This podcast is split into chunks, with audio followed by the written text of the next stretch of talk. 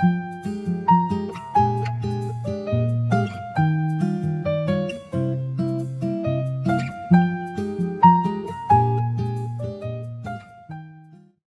本书，一盏灯，指引你前行的道路。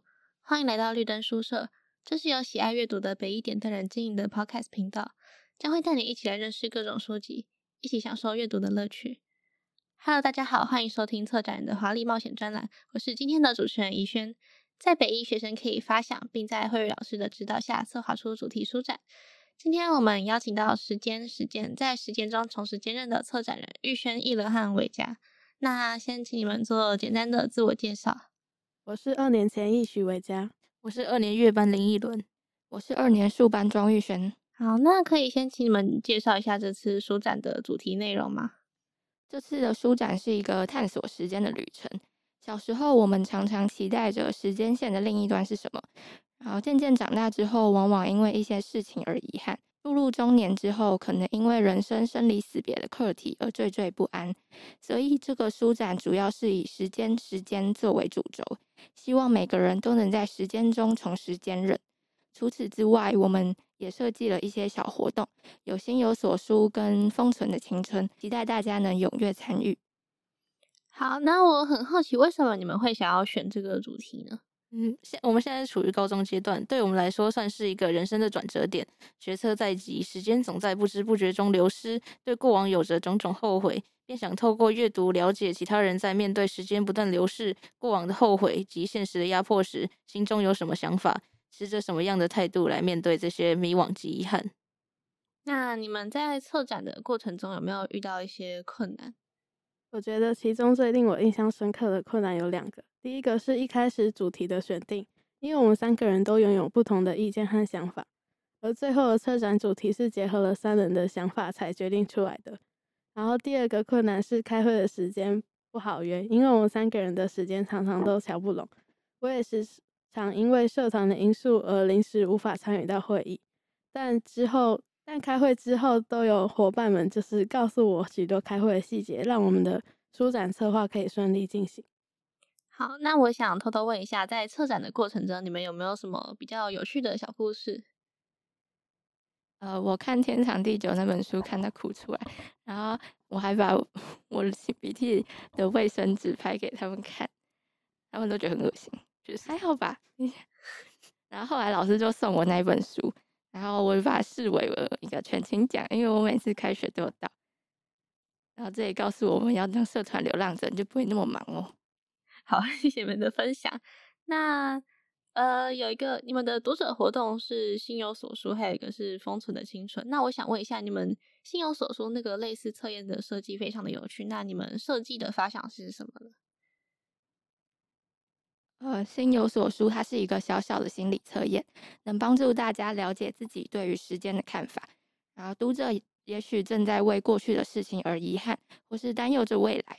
然后借由测验之后。可以得到对应的书单，借由作者的故事，也许就能获得解答。至于为什么会有这样的想法，其实是因为我们平时都很喜欢玩心理测验，就联想到可以用心理测验的方式，然后刚好也能帮助大家快速找到自己喜欢的书。那你们设计完之后，你们有自己测验过吗？你们知道你们自己的答案是哪一本书吗？我的是呼吸，跟在咖啡冷掉之前。我跟一璇一样，同上 哇，所以你们都测出来一样的东西哇，真酷。好，那你们还有一个读者活动是封存的青春，它是可以写信给三年后的自己。那你们设计的发想是什么？嗯、呃，大家可能会对未来有些期许，或是想有些想对三年后的自己有一些想说的话。然后呢，大家可以写在展览桌上的信纸。我们是在三年后把你今天写下的内容，以电子邮件的方式寄到你们的电子信箱。好，那你们呃有没有写什么给自己吗？我会写说，呃，你要感谢现在的我啦。呃，我呢，我觉得我三年后有可能会忘记这个活动吧。啊，不是啊，我觉得我三年后应该也是在为了人生努力读书。嗯，三年之后我可能二十岁。好哦，那这次的书有很多是关于时间流逝或是老化的恐惧。那你们在阅读这些书的时候，有没有什么感受或是反思？我举出一本我最有感想的书好了，《目送》这本书有讲述到，随着母亲的年纪越来越大，她的记忆也随着时间一点一点的消逝，而这都是源于时间的流逝，会不知不觉的带走我们身边许多事物，尤其是美好。虽然我们无法抓着时间不放，但可以好好的让它的流逝变得有些意义，也让未来自己不会因此懊悔。好，那你认为这些书它吸引你的地方是什么？因为我们目前都还只是高中生，对目送重要亲人渐渐老去，甚至离开还没有太大的感觉，会觉得这件事好像离我们还很遥远。但这本书带给我很大的启发和转变。其实这件事情是我们总有一天迟早要面对的。如果可以早点开始做一些好的改变或准备的话，时间的流逝才会因为我们的努力而有意义。好，原来如此。面对时间流逝本来就是一个很困难的课题。那你们认为以时间为主题可以反映出哪些社会中的议题呢？我们推荐的书单中有一本叫做《年龄歧视》，然后里面有一句话是。我们对年龄是否存在诸多误解，以至于下意识的推迟或否认其到来。那我们其实常常下意识的觉得，呃，把年纪大的长辈划分在另一个族群，甚至有企业以年龄为由辞退他们。但其实美国国家老龄研究所已经证实，年龄歧视可能会危害到长辈的身心健康。那我们能做的就是从自己做起，尊重身边的每一位长辈。那我也很推荐大家去看这本书，可以深入了解，呃，年龄歧视带来的问题。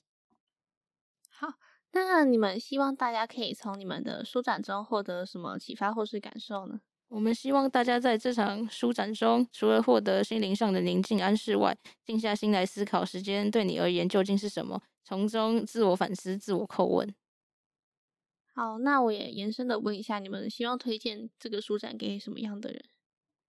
我认为是可以推荐给对过去的一些事情感到后悔，或是对未来感到迷茫不安的人。但其实只要是对时间这个主题感到兴趣的人，我都很推荐他们来观展交流。好，谢谢你们的回答。那最后你们有没有什么想要补充的呢？很期待在书展可以看到大家，让我们能够一起透过阅读这些书籍来了解他人如何面对时间的流逝。以反思自己过去，并且让自己不再为未来感到不安。然后补充一点，我们将会从参与封存青春的同学抽出一位幸运的朋友，送出一份精美的小礼物哦。好，那还有什么其他要补充的呢？嗯，就是我们那个准备这个展的契机。呃，我们当初是在电子校园上看到可以自己办书展的讯息，大家就刚好也都想试试看办一个书展，就一起去图书馆找了慧宇老师。呃，当初大家也有想到跟时间的超能力、穿越之类的主题，就统整成一个以时间为主轴的主题。那 OK，那谢谢玉轩、一伦和维嘉。时间，时间在时间中重拾坚韧的实体书展展期从四月十号到四月二十八号，地点在北一图书馆，也就是学珠楼二楼。想要线上观展的朋友，可以在学校首页的行政单位点击图书馆，就可以看到北一书展喽。除了本次书展外，也可以看到学姐们历届办过的书展。实体座谈在四月二十四号礼拜一的四点二十分，一样在北一图书馆，也很欢迎大家来哦。再次感谢玉轩、一轮和维嘉，欢迎大家来观展。那我们下次见，拜拜。